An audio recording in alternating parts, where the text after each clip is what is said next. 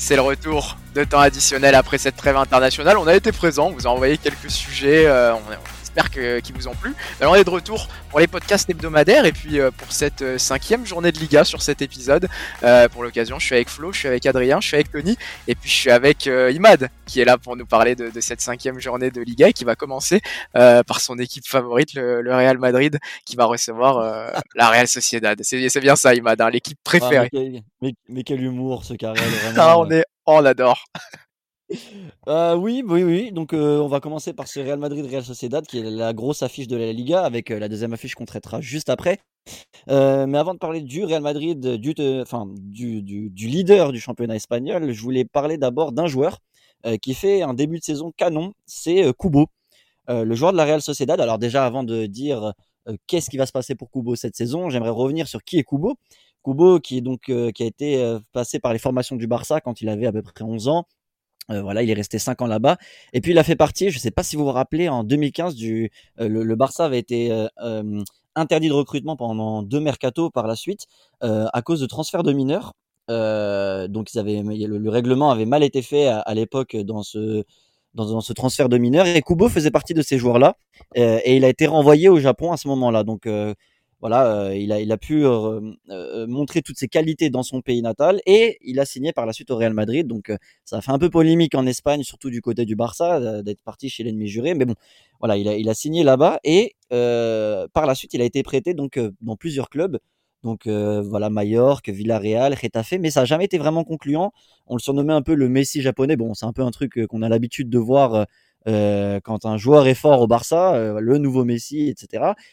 Mais là, euh, il, arrivait, il, peinait un peu à, montrer ses qualités en Liga jusqu'à ce qu'il signe à la Real Sociedad. Donc voilà, il a quitté euh, le Real Madrid, il a signé à la Real Sociedad. Il a fait une saison l'année dernière euh, assez intéressante avec voilà 8 buts et 4 passes décisives. Donc c'était assez intéressant. et, et, cette saison, c'est vrai qu'il il, démarre un peu sur les chapeaux de roue. Alors déjà, pendant cette trêve internationale avec le Japon, il a affronté l'Allemagne où le Japon a gagné 4-1, donc c'était quand même un succès retentissant. Il est rentré au bout de, enfin il est rentré, il a joué que 15 minutes et il a été double passeur décisif, donc déjà c'était c'était déjà très fort. Mais il faut se rappeler que sur le début de saison en Liga, il est sur 4 matchs. en 4 matchs, il est à 3 buts et une passe décisive, donc c'est déjà quand même hyper intéressant. Euh, et il a été élu à chaque fois homme du match sur ces quatre rencontres. Contre Grenade, le dernier match, la Real Sociedad l'emporte 5 buts à 3. Il est impliqué sur 4 buts, il met un doublé, quasiment un triplé. C'est le, le, voilà, le défenseur de Grenade qui met un but contre son camp, mais c'est lui qui frappe. Il amène même une passe décisive. Enfin voilà, il a été très très fort contre, la, contre Grenade. C'est c'est au-delà de là, je parle de, de l'aspect purement statistique, mais euh, Kubo, c'est quand même un ailier euh, percutant euh, qui colle pas sa ligne, qui rentre souvent sur son pied gauche. Euh, d'ailleurs, contre Grenade, il a marqué un magnifique, une magnifique enroulée entrée de surface, lucarne. Donc voilà, c'est quelqu'un de technique, c'est quelqu'un de virevoltant. La Real Sociedad, on le disait avec Victor sur nos prévisions de, la saison en Liga, on voyait cette équipe jouer le top 4. C'est vrai qu'ils ont fait un début de saison un peu compliqué avec trois matchs nuls et cette victoire contre Grenade justement. mais Kubo fait partie de, de, de, cette équipe de la Real Sociedad, enfin de, ces acteurs majeurs de la Real Sociedad. Donc voilà, on avait dit 3 buts, une passe D pour le moment. L'année dernière, c'était 8 buts, 4 passes D sur le total de la saison. La Real Sociedad joue cette saison la Ligue des Champions, va essayer d'être euh, de, jouer les, premières places en tout cas en Liga. Quelle saison vous voyez pour euh, Kubo euh, cette saison?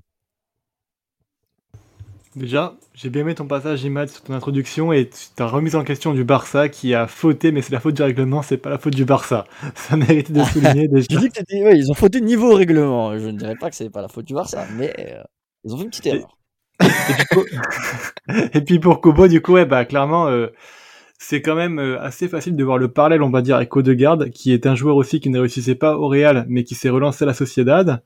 On peut aussi penser aussi à Isaac qui a bon qui a pas joué au Real mais qui s'est aussi qui a éclos à la Sociedad et je trouve que la Sociedad en fait historiquement c'est un club qui offre un cadre justement à ces joueurs qui euh, n'ont pas forcément les ressources ou les capacités pour s'imposer dans des clubs majeurs mais qui peuvent ensuite se développer et, euh, fleurir on va dire dans aux yeux du pays, aux yeux de la Liga, et puis après aux yeux de l'Europe. Et je trouve que cette année pour Kubo, c'est vraiment, comme tu l'as précisé, une année charnière pour lui, parce que c'est la première fois qu'il joue dans un club où il a confirmé. C'est la première fois, on va dire, où il va jouer aussi une Coupe d'Europe en tant que titulaire. Et ça va, et c'est aussi, du coup, bah, il y a un enjeu euh, qui, qui est quand même la Coupe d'Asie, qu'il ne faut pas occulter, qui va jouer avec le Japon aussi euh, en février. Donc il va jouer sur plusieurs compétitions qui sont importantes pour lui pour sa carrière. Et donc ça peut être, on va dire, soit la saison qui va le voir éclater aux yeux du monde entier avec pourquoi pas un titre en Coupe d'Asie et puis des, des, buts en Coupe d'Europe et puis une confirmation Liga, ou une année où du coup il va retomber dans ses travers et puis il va garder un peu cette image de joueur inconstant qui n'arrive pas vraiment à s'imposer. Donc moi, je suis plus du côté optimiste. J'ai l'impression que quand même, depuis le début, on voit des qualités qu'il a. Il lui manquait peut-être de la confiance. J'ai l'impression que c'est un joueur qui marche beaucoup à la confiance et qui marche beaucoup à l'affect. Et cet affect-là, il l'a aujourd'hui à la Sociedad. Il est dans un club qui permet de bien s'exprimer. Et puis, avec la sélection, ça commence à scorer, ça commence à marquer. Donc, euh, j'ai l'impression que ça va être l'année Kubo et que ça va être l'année où on va pouvoir enfin euh, avoir la confirmation du beau joueur qu'il est et euh, de l'éclosion de ce joueur-là aux yeux du monde entier. Je suis d'accord avec vous, je trouve que en fait la Real Sociedad actuellement en Espagne c'est peut-être le meilleur terrain pour euh, prendre du plaisir et éclore. Euh, juste avant ça, il me semble qu'il était passé euh, par plusieurs clubs espagnols, en plus notamment Mallorca, où il a croisé le sud-coréen Lee Kang-in, qui lui est parti et a fait son move au PSG, si, si je fais pas erreur. Donc Mallorca aussi a réussi à être une belle terre d'accueil pour les joueurs qui, qui veulent se développer. et puis voilà, Flo a parlé de, de la Coupe d'Asie, je trouve que ça met quand même encore une fois en avant à quel point le Japon peut être un, un réservoir de, de de très très bons joueurs. Euh, quand on voit aujourd'hui euh, euh, le, le, nombre de joueurs japonais qui arrivent à évoluer euh, au, au, plus haut niveau, euh, c'est ça reste quand même ça reste quand même notable. on peut parler de, de Mitoma à Brighton, on peut parler de Wataru Endo qui était à Stuttgart qui a eu son move à Liverpool, Kubo qui est de plus en plus en vue à, à, la Real Sociedad. Je trouve que ça reste quand même une donnée qui est en évolution et puis même les joueurs les joueurs asiatiques de manière générale qui se qui se révèlent de plus en plus. J'ai l'impression dans, dans les championnat européen. En tout ouais, cas. On l'a vu pendant la Coupe du Monde aussi. Euh, oui, voilà, la, la, la, sélection en général. Japon, avait, euh, ils ont battu l'Espagne, ils ont battu euh, l'Allemagne, donc euh, et, et ils rebattent l'Allemagne oui, voilà, on sort de la trêve, j'allais dire, ils viennent d'en mettre 4 à l'Allemagne, donc c'est plus une coïncidence. C'est plus une coïncidence. Il y a vraiment de, de, de très très bons joueurs, joueurs de, de, football et qui, qui, qui montrent leur, leur, talent au plus haut niveau, donc c'est une, une, belle donnée. Et puis pour Kubo, de manière plus générale, je suis content parce qu'on en parlait un peu comme un comme un prodige au Real Madrid. On l'a jamais vu trop avoir sa chance, et ça fait plaisir de voir que même si on ne pète pas au Real Madrid, comme l'a comme l'a fait euh, comme a fait le parallèle Flo avec Odegaard, on peut euh, on peut péter ailleurs et on espère que, que Kubo continuera sur, fait, sur, ouais. sur, cette pente ascendante là. Tu voulais enchaîner peut-être avec un autre avec euh, un autre débat. Anthony, vous voulez dire quelque chose? Oh, bah, voilà, je suis voulais... sur la mauvaise cam, pardon, Anthony, excuse-moi.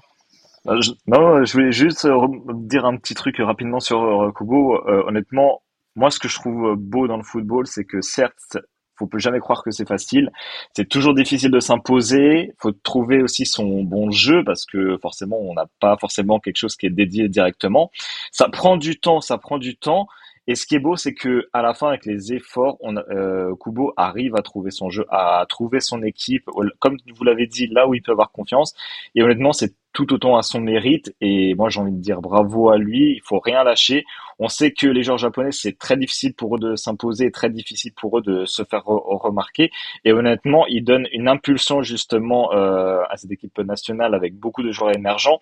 Et je pense que c'est le bon moment, comme vous le dites, pour lui de se montrer, d'être à son top niveau. Et je pense qu'il va vraiment faire une très bonne saison.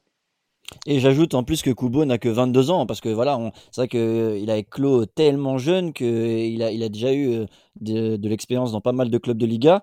Euh, bien qu'il n'ait pas forcément été bon à Retafe, à Majorque, c'était un peu mieux, mais bon, voilà, à Villarreal non plus. Et il est clos à la Real Sociedad et il a que 22 ans, donc en fait, il est pas du tout en retard par rapport à sa progression. Donc euh, voilà, moi j'ai hâte de voir cette saison pour Kubo. Je lui souhaite d'exploser. Ça peut, en tout cas, c'est parti statistiquement pour être une, bonne saison pour lui. Donc euh, on va voir. Et juste avant de passer à l'autre affiche, la grande affiche de, de, cette Liga, euh, je voudrais juste en quelques mots euh, rappeler qu'en face de la Real Sociedad, donc ce sera le Real Madrid à domicile. Euh, le Real Madrid euh, qui est premier, qui est leader, euh, qui enchaîne bien depuis le début de saison, qui n'a pas encore perdu, 4 matchs, 4 victoires. Mais voilà, c'est toujours un petit peu, un peu à la, à la madrilène, c'est-à-dire voilà au dernier moment, un peu de dramaturgie par moment. C'est c'est pas forcément un match qu'ils arrivent à tenir et ils arrivent au final à gagner avec en fer de lance. On a Victor en a déjà parlé lors des précédents podcasts. Bellingham, euh, qui fait un très bon début de saison, même euh, au-dessus de ce qu'on attendait. Donc euh, voilà, le Real Madrid, ça va être aussi un, un gros test pour eux pour, d'affronter la Real Sociedad parce que voilà, s'ils gagnent, il sera à 5 matchs, 5 victoires. et prendrait voilà une belle option sur sur cette place de leader. Donc à voir s'ils arriveront à confirmer cette place jusqu'à la trêve de décembre un beau premier match à suivre entre euh, le Real Madrid et, la Real Sociedad euh, à regarder attentivement pour cette reprise euh, de la Liga. mais la seconde affiche qu'on va traiter, ça sera le Barça qui va recevoir le, le, Betis Séville, Imad. Oui, ça va être un, match intéressant entre, euh, entre le Barça et le Real Betis. C'est euh, voilà, deux équipes euh, du top 5-6 la saison dernière qui s'affrontent. Et donc, du coup, voilà, le, Real Betis qui a eu des hauts, des bas depuis le début de saison, mais qui reste quand même une équipe qui va jouer les places européennes cette saison. Mais moi, je voulais m'axer plus sur le Barça et notamment sur deux joueurs, puisque voilà, la, la, la trêve s'est finie avec deux recrues pour, pour le Barça avec euh, l'arrivée de Joao Cancelo et de Joao Félix, donc les deux Portugais, les deux Joao.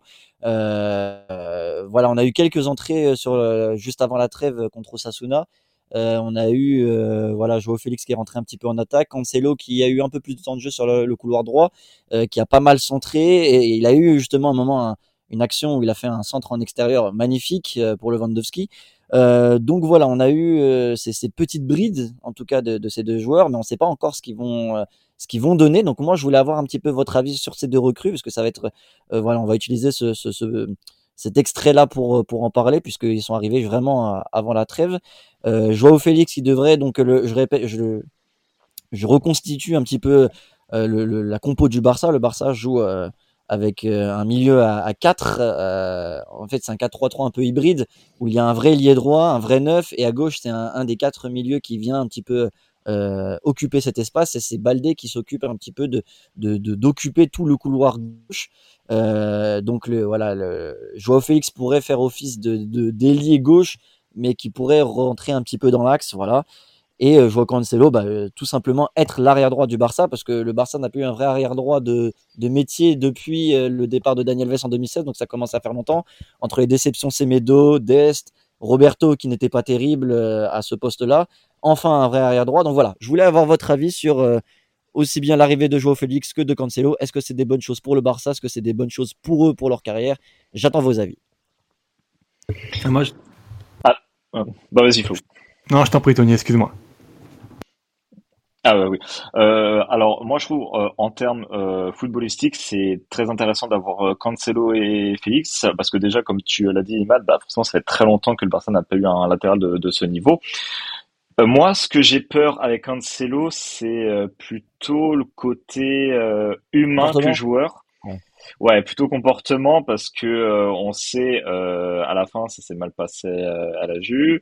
City, il y a eu des problèmes à un certain moment. Donc, est-ce que il va avoir cette bonne relation avec Xavi pour être, on va dire, mieux intégré, se donner un peu plus de liberté, en faire peut-être moins à sa tête par moment? Ça, c'est la question que je me pose. Côté vraiment euh, joueur qualité, je, je n'ai aucun doute là-dessus. Il peut faire très très mal. Moi, vraiment, ce que j'ai peur, c'est en termes de comportement humain. Après, pour euh, Félix, moi, honnêtement, je pense que c'était le moment pour lui de changer parce que tu avais l'impression qu'il stagnait trop à l'Atletico. C'était plus possible de, de, voir un talent comme ça rester figé, euh, vraiment comme s'il n'avait pas passé un cap euh, monumental. Bon après il y a eu la saison du titre bien évidemment, mais c'est euh, une goutte d'eau qui, qui, cache un peu son, son talent. Le fait de l'avoir remplacé d'un côté parce que ça remplace Dembélé si je me trompe pas, euh, ça permet en mais oui, oui, oui. En tout ouais, cas, ça numériquement. Numériquement, c'est ça. Bah, euh, je trouve que c'est le bon choix. D'un côté, il reste dans un championnat qui forcément euh, connaît, parce qu'il a quand même passé du temps à l'Atlético de euh, Madrid. Il a peut-être fait euh, six mois à Chelsea, mais c'était aussi compliqué. Je pense que d'un côté, la façon de jouer, la façon d'être, on va dire, entouré par ses qualités de joueur, ça peut déjà l'amener à montrer un peu plus de ses qualités. Et j'ai hâte pour la suite. Moi, de mon côté, ouais, bah je vais souligner un peu les deux problèmes humains que Tony a commencé à amorcer avec l'arrivée de Cancelo et de, Félix. Donc Cancelo, je suis quand même un petit peu plus serein parce qu'il arrive, on va dire, à, City, ce qu'il n'a pas plus, c'est vraiment la concurrence et le manque de temps de jeu. À Barcelone, ce problème-là va être très vite résolu parce que comme tu l'as très bien dit, Mad, euh, il est un boulevard, il va jouer quasiment tous les matchs, donc ça devrait pas poser problème, du moins sur le court terme et le moyen terme. Je suis pas très inquiet sur euh, ce que va faire Cancelo aujourd'hui. Et puis c'est quand même un joueur qui a gagné des titres, qui a l'esprit de qui a vraiment un, bel esprit pour gagner des titres. Donc, il va apporter cette expérience-là et ce bagage-là avec lui. Ça va faire du bien à cette défense de Barcelone qui est un peu jeune et ça va un peu la densifier, donc c'est pas trop mal. Par contre, Félix, j'en avais déjà parlé donc au dernier podcast. Pour moi, c'est vraiment le transfert de la dernière chance. C'est un joueur qui a eu beaucoup beaucoup de déceptions, qui n'arrive pas à passer un cap mental. Ça me fait un peu peur pour le Barça parce que le, système de Xavi quand même, il est assez impitoyable avec les joueurs offensifs et ils peuvent très vite perdre pied, comme on a pu voir avec par exemple un Rafinha qui a eu du mal à, à, s'adapter à ce système, par exemple un Dembélé qui n'a jamais été efficace euh, ou autre. Donc du coup, c'est un peu euh, marche ou crève ce système de Xavi et Félix, c'est un joueur qui a besoin de beaucoup d'espace pour s'exprimer. Je ne sais pas si avec le Barça, qui joue avec un, bloc parfois un peu haut, mais qui joue surtout contre des équipes bloc bas, il va pouvoir bénéficier de ces espaces-là. Donc c'est un peu mon petit doute. Il va falloir qu'il évolue un peu son jeu, qu'il remette un petit peu en cause ses qualités. Et euh, mais il a le, talent pour. C'est vraiment le, dans la tête que ce sera un gros problème. Donc y a à voir je pars optimiste pour Cancelo, un petit peu moins pour Félix. Moi, c'est deux joueurs, pardon euh, Imad, puis je te laisserai réagir à, ton, à ton débat également, mais c'est deux joueurs que j'ai vraiment envie de voir sous les couleurs du Barça. Victor nous avait dit, euh, euh, je crois, lors du podcast Bilan Mercato, il me semble, qu'il n'était pas très hype par Joao Félix. Moi, j'ai quand même envie de voir ce que, ce que ça peut donner. Hum, on peut argumenter qu'il était dans des équipes qui tournaient pas forcément très bien offensivement, qui n'étaient pas forcément adaptées à son profil par le passé, l'Atlético et, et, Chelsea ensuite en prêt. on peut aussi argumenter que euh, après son départ euh, de l'Atlético euh, cet été, bah, ça tourne plutôt bien pour les hommes de Diego Simeone globalement. Chelsea, ça, n'a pas beaucoup avancé, donc faut voir le rôle qui lui est donné, faut voir les responsabilités qui lui sont données. Moi, je pense qu'avoir un poste un peu plus bas sur le terrain avec avec le lead dans la construction du jeu. Euh, J'aimerais voir ce que ça peut donner euh, globalement, mais euh, là encore, et je pense qu'Imad, tu, tu diras pas forcément le contraire, mais le Barça actuellement, c'est le Barça de Xavi, en tout cas, c'est pas forcément l'équipe qui va lui apporter le plus de garanties tactiques. Ça va pas forcément être facile de s'installer dans, dans, ce système. C'est pas comme s'il rentrait dans, dans un système qui tourne très bien et où c'est une pièce qui est rajoutée pour que ça fonctionne encore mieux. Cancelo, plus optimiste aussi. Tu as parlé de, sa passe en extérieur du pied. En fait, la, bah, la Trivella, hein, dans l'idée, c'est un peu sa spéciale à Cancelo. Il en a, il en a envoyé de, très très belles à Manchester City, vraiment des, des caviars, même lorsqu'il était et, qu'il évoluait côté gauche. vous l'avez mentionné, côté droit, c'est un peu le, le, boulevard en termes de, concurrence au Barça. Ça fait longtemps qu'on attend un, successeur à, Daniel Vest sur la qualité vraiment technique. Je pense que Cancelo peut être cet homme-là et qui peut être vraiment le bon coup de ce mercato pour le Barça. En plus, il me semble que lui voulait vraiment vraiment aller au Barça, que le Barça le voulait vraiment. Donc euh, s'il arrive à mettre de côté euh, bah, tout ce côté humain que vous avez mentionné et qui lui a fait un peu défaut euh, au Bayern et, peut-être potentiellement aussi à Manchester City, je pense que ça peut être le bon fit. Oui, moi je, rebondis un petit peu là-dessus. Cancelo, oui, pour moi, bon, voilà, comme, comme vous l'avez dit, ils ont, c'est les, gros caractères. Le gros problème pour eux, c'est quand ils sont remis en question. Là, on leur, on vient les accueillir un peu comme euh, comme les Messi euh, au Barça, puisque c'est vraiment des, des, des, des, joueurs dont on avait besoin, surtout Cancelo. Euh, Joao Félix, en fait, pour moi, c'est comme j'ai dit depuis le début, j'ai envie d'y croire entre guillemets parce que je je je, je l'accueille pas comme vraiment euh, la grande star et tout le problème pour eux, c'est quand ils sont euh, remis en question. Mais là, du coup, euh, ça sera moins le cas, comme on le disait, parce que Cancelo euh, à droite, il, aura vraiment de, voilà, un boulevard devant lui. Donc, normalement, ça ne devrait pas lui poser problème. Mais un, un, Joao Félix, en fait, pour moi, ce que, ce que, je pense de Joao Félix, c'est que c'est un peu voilà à double tranchant ça peut être aussi bien une bonne chose pour le Barça que pour lui donc à voir dans, dans, quel état il va il va il va voir la chose parce que voilà, je sais qu'à Chelsea, ça n'a pas trop marché parce que euh, bah, en même temps, j'ai envie de dire qu'à Chelsea, il n'y a pas grand monde en attaquant qui ont réussi là-bas euh, sur la saison dernière. Donc euh, voilà, Joao Félix, ça peut être bien pour lui pour se relancer, ça peut être bien pour le Barça. le, enfin, ce que je veux dire, c'est que le Barça a besoin de Joao Félix pour se relancer, Joao Félix a besoin du Barça pour se relancer. Donc pourquoi pas, voilà, une association, une bonne association des deux pour pour faire une bonne saison ensemble.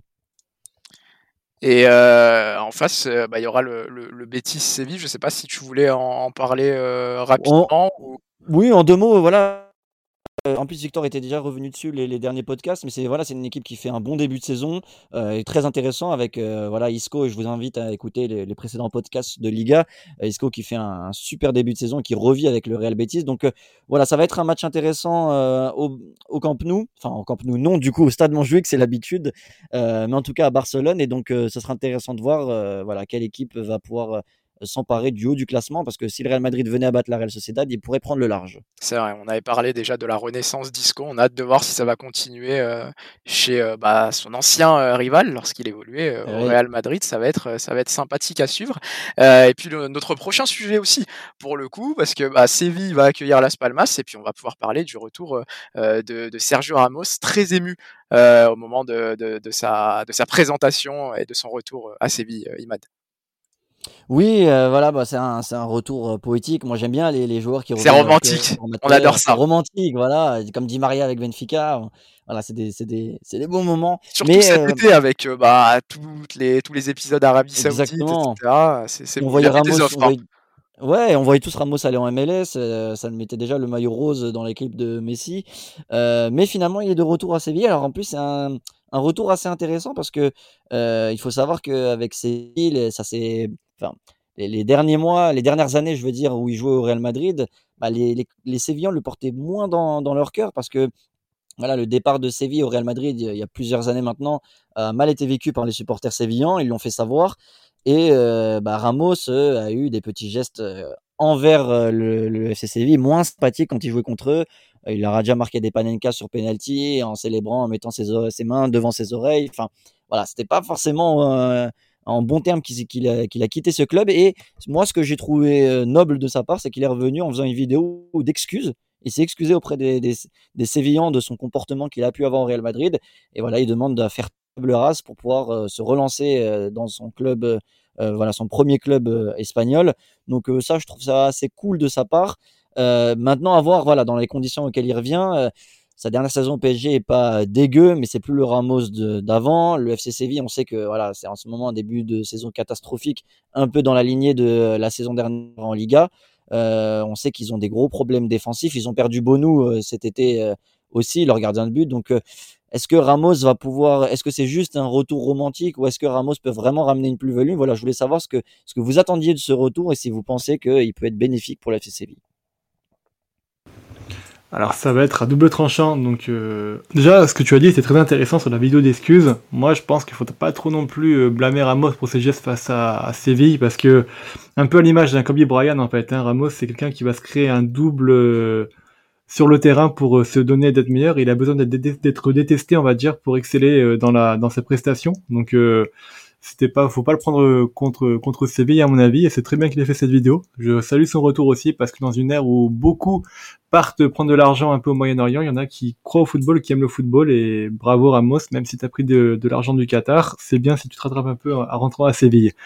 sur le retour, donc ça peut vraiment être à double tranchant parce que oui, il va apporter son expérience, il va exporter sa, solidité, sa présence dans le vestiaire et ça va être tellement important pour Séville cette saison-là, du coup, qui s'annonce très compliqué pour le maintien et bien en plus une Ligue des Champions à gérer qui euh, qui s'annonce aussi assez compliqué pour eux euh, avec tout ce qui se passe euh, en Liga et le maintien qui risque donc d'être joué par cette équipe-là. Mais il y a toujours ce facteur risque en fait quand un ancien joueur revient dans son club d'origine, tu as toujours ce risque de te demander est-ce que ça va marcher ou pas. T'as des exemples pour lesquels ça a très bien marché, mais d'autres pour lesquels c'est une catastrophe complète. Et euh, le Séville que Ramos a quitté n'est plus tout le Séville que Ramos rejoint. Euh, c'est alors le nom reste, l'institution est restée, mais en termes d'entraîneur, en termes d'équipe dirigeante, en termes d'effectifs, ça n'a plus rien à voir. Donc, euh, il va falloir s'il arrive à, prendre ses marques dans cette équipe-là. On peut pas dire qu'il va essayer de retrouver ses marques parce que les marques ont complètement changé. Donc, ça va être assez intéressant à voir. Il faudra aussi voir si les blessures vont laisser tranquille parce qu'il y a quand même un gros point d'interrogation sur les blessures avec Ramos. Et euh, sachant qu'il arrive pour être cadre de l'équipe, Ramos qui va rater un dernier match, ça va être compliqué aussi. Donc, euh, je vais mettre deux bémols sur sa condition physique et puis euh, sur euh, sa façon, on va dire, à gérer émotionnellement son retour et puis euh, à ne pas non plus être déstabilisé par le club qui a changé. Il y a beaucoup de risques, mais j'ai envie d'y croire parce que on a besoin de ces histoires-là pour le football. On a besoin de, de savoir que ces joueurs-là, ils ont envie de, ils arrivent à accomplir ce que d'autres ne peuvent pas accomplir pour montrer l'exemple et pour dire que voilà, le football aujourd'hui, c'est du romantisme, c'est des belles choses. Je crois que je vais continuer à parler parce que je vois qu'il lève, la main depuis tout à l'heure. Il a juste envie de parler et je continue ma ma, ma mais tu peux, tu peux. Tirade. Ta tirade. Tu es ému, non, vas-y. vas-y. Non, mais voilà, bah ça, ça m'a touché honnêtement ce retour de Ramos à Séville et j'ai envie de le voir réussir par rapport à ça. C'est mon coup de cœur et j'ai envie qu'il se concrétise. T'as raison. Et Imad faisait le parallèle en plus avec Di Maria qui a fait son, son retour au Benfica. C'est vrai que c'est les belles histoires. Maintenant, là où je te rejoins. Euh Flo aussi, c'est que il ne faut pas gâcher cette belle histoire. Il arrive en fait dans une équipe euh, bah, qui va jouer le maintien pour le moment, en tout cas qui est dans une posture un peu compliquée. Euh, et ce qu'on retiendra, si jamais Séville descend à la fin de la saison, on ne leur souhaite pas, c'est pas le retour romantique de Ramos, c'est que bah, son retour a été accompagné d'une descente, malheureusement.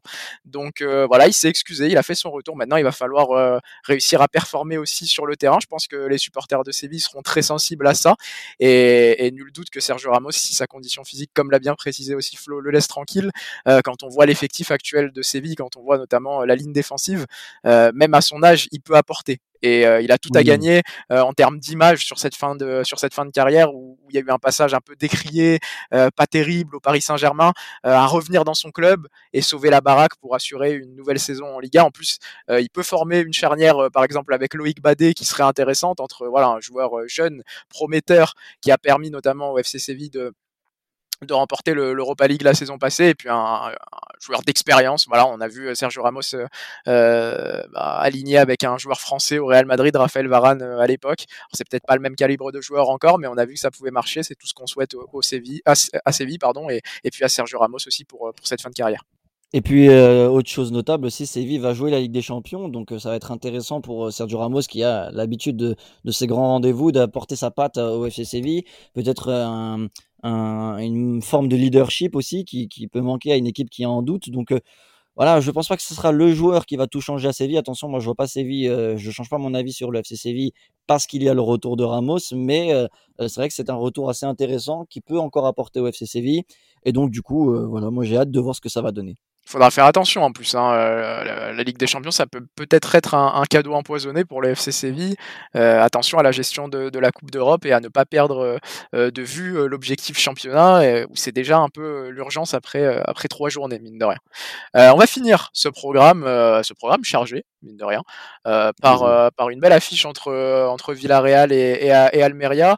Kike Sétienne a été viré, c'est un peu le grand ménage à Villarreal comment est-ce que on va voir comment est-ce qu'on visionne un peu cette saison euh, de côté Imad avec euh, avec un nouvel entraîneur qui est, qui est Pacheta. Oui, alors comme tu l'as dit, Kike Sétienne euh, renvoyé. Alors c'est marrant parce que l'année dernière, on évoquait l'arrivée de Kike Sétienne pour pallier au départ d'Unai Emery et les interrogations qu'on avait sur ce coach depuis qu'il avait quitté le Barça, voilà, sur ce 8-2 contre le Bayern Munich. et voilà, on avait vu que ça avait pris, mais lentement à Villarreal, le passage de Kike Sétienne ça commence à prendre un petit peu forme sur la fin de saison. On allait se demander ce qui allait se passer pour la saison suivante. Et le, le, début de saison bah, est pas terrible du tout. Hein. Trois défaites euh, de rang quand même. Avec cette défaite bon contre le Barça, c'est vrai qu'ils n'ont pas été dégueux. Attention, ils, ils perdent 2-0, ils reviennent à 3-2, mais au final ils se cassent la figure et perdent 4-3. Euh, ils avaient perdu contre le Real Betis. Et puis là, dernièrement, c'est la défaite contre Cadiz, euh, assez surprenant. Euh, 3 buts à 1 qui a fait que euh, voilà, Kike Setien a été remercié. Euh, Derrière, on entendait des noms comme Raoul, qui aurait pu avoir sa première expérience en tant que coach à Villarreal.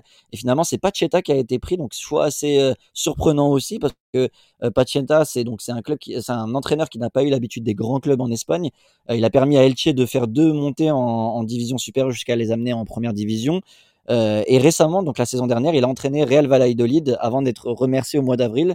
Euh, donc voilà, comme il a été euh, renvoyé, il n'a pas pu finir la saison avec euh, la Valladolid, qui est ensuite tombé en D2. Donc du coup, libre de tout contrat, il s'est engagé avec Villarreal. Donc voilà, il faut voir si la sauce va prendre. Comme je le disais en, podcast prévision de la Liga, Villarreal a énormément perdu offensivement. Bon, ils ont recruté quand même Sorlot, l'ancien neuf de la Real Sociedad, qui est une bonne recrue et très intéressante. Mais voilà, ils ont perdu beaucoup de joueurs offensifs.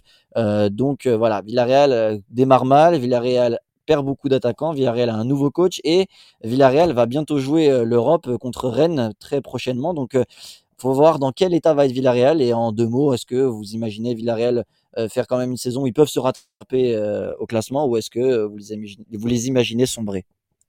Bah, on va espérer que, que, la sauce prenne rapidement, hein, mine de rien, avec, avec Pacheta à la tête de, de Villarreal, parce que c'est quelque chose que j'avais que j'avais souligné pendant la preview Liga, il me semble. mais je suis vraiment pas fan du mercato de, de Villarreal. Tu perds en fait, tu, tu, perds des, des, trop gros éléments pour le mercato que tu fais en termes d'arrivée. Je veux dire, rien que les départs combinés de Chukwueze et d'Anjuma, euh, tu perds deux des éléments qui t'ont permis. Nicolas Jackson aussi, tu fais bien de le dire, j'avais oublié. mais les, les joueurs offensifs. Euh, qui sont partis euh, bah, Nicolas Jackson à Chelsea, euh, Chukwueze au Milan AC, euh, à Everton. Euh, c'est toute ta ligne offensive effectivement qui part. Et en fait, je, pense que, sur l'autre.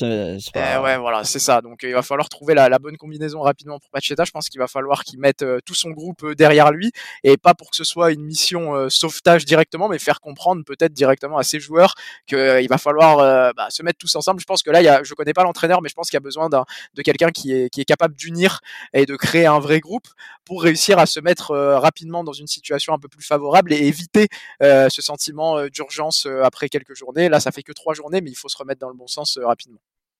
Eh ben, en plus, tu fais parfaitement la transition à ce que je voulais dire, c'est que tu regardes le, le, calendrier en fait de Villarreal et tu joues que contre des équipes qui sont abordables et qui sont, on va dire, euh, plus en liste pour le maintien que pour le titre. Tu vois, tu joues Almeria, après tu vas jouer euh, le Rayo Vallecano, tu vas jouer Girona, tu vas jouer Retafe. Ah ouais, tu nous régales. Il faut que j'arrête avec l'accent, c'est horrible, c'est ridicule.